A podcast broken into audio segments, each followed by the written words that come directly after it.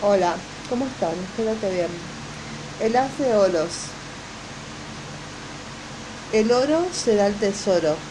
Si bien los tres haces anteriores, el de espadas y el de copas, eh, son diferentes en su esencia, porque el haz de espadas representa el ámbito del intelecto, el haz de copas el centro emocional y el de bastos la zona oscura de la sexualidad más la energía luminosa de la creatividad, tienen un punto en común y se los puede imaginar de pie como gigantes, la copa con sus columnas destellantes movidos por una mano divina.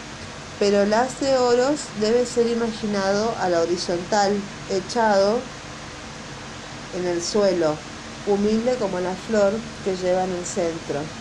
Es a la vez mineral y vegetal, los oros simbolizan la vida material.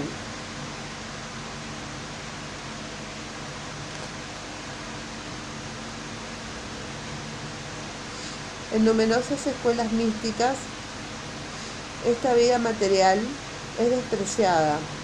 La recomendación, hay que estar en el mundo y no pertenecer. Equivale a huir de la materia. Sin embargo, los oros son el verdadero maestro. En su corazón el haz de oro lleva un loto. Esta flor sagrada hunde sus raíces en el cielo y las aguas estancadas para crecer y abrirse hacia la luz. En la tradición tibetana, el célebre mantra Om Mani Padme Hum significa O el diamante en el loto. Este diamante es el ser transparente, pura esencia sin ego personal. Buda, la conciencia universal, en el círculo rojo central de las de oros, descubrimos 12 puntos ordenados en cuatro hileras. Si se trazaran entre esos puntos unas líneas que los unieran, se obtendría el dibujo de un diamante. En cuanto al número 12, si se suma la serie que llega a él, se obtiene el número de cartas del tarot que es 1 más 2 más 3 más 4 más 5 más 6 más 7 más 8 más 9 más 10 más 11 más 12 es igual a 78. La conclusión que se puede sacar de estas observaciones es que en el centro de la materia reside la energía divina, lo impersonal, la totalidad. Los alquimistas lo habían comprendido. Buscaban tanto materializar el espíritu, espiritualizar la materia, sueño simbolizado por la búsqueda de la piedra filosofal.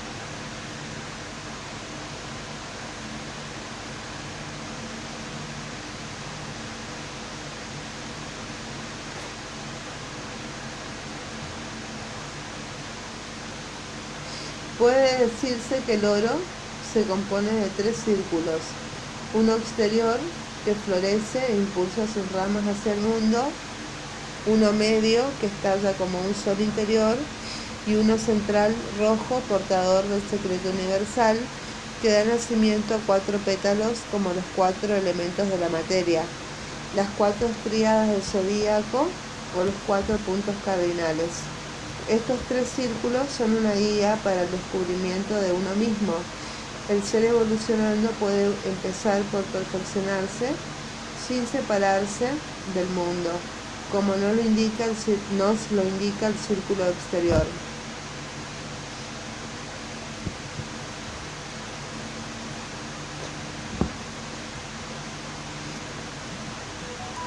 Se trabaja para así creando al mismo tiempo una realidad fértil, próspera, paradisíaca. La conciencia ecológica va a la par que el descubrimiento interior. Se está unido al mundo, a la tierra.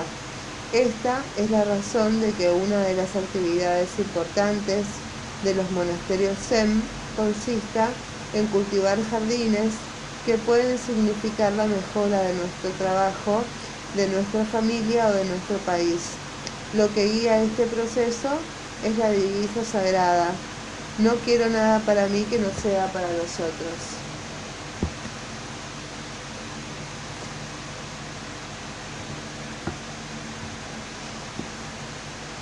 Una vez que se ha entendido esta etapa, se puede entrar en el segundo círculo, el descubrimiento del sol interior que llevamos. Es en todo punto similar al sol que se ve en el cielo. La energía vital brota sin cesar, simbolizada por triángulos verdes. La inteligencia práctica se expande en los triángulos naranja, el color de la vida en todas sus formas. En los triángulos rojos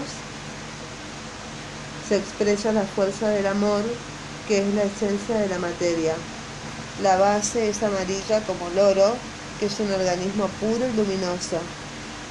Todo ello constituye un anillo de acción alegre que nos invita a amarnos a nosotros mismos, no de un modo narcisista, sino como una obra maravillosa de la voluntad divina. En el tercer círculo se encuentra la flor de la felicidad, la acción ha llegado a su término.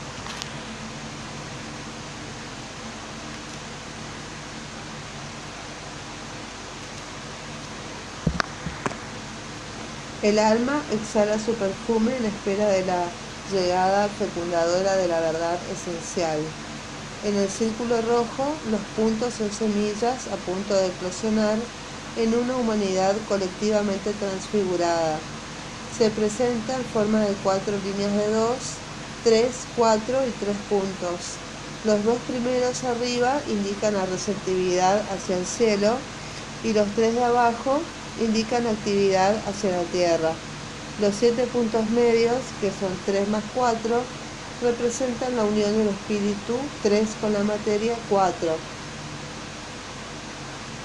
Eliphas Levi dice en El secreto de la magia, todo pensamiento verdadero corresponde a una gracia divina en el cielo y a una obra útil en la tierra.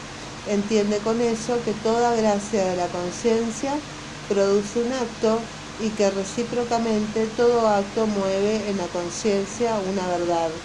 El primer círculo revela las cualidades personales del iniciado Luego, el trabajo espiritual se transmite de círculo en círculo, de círculo en círculo, de jerarquía en jerarquía espiritual, hasta llegar al diamante central, la conciencia impersonal, buscando la individualidad esencial, se llega a la conciencia colectiva universal.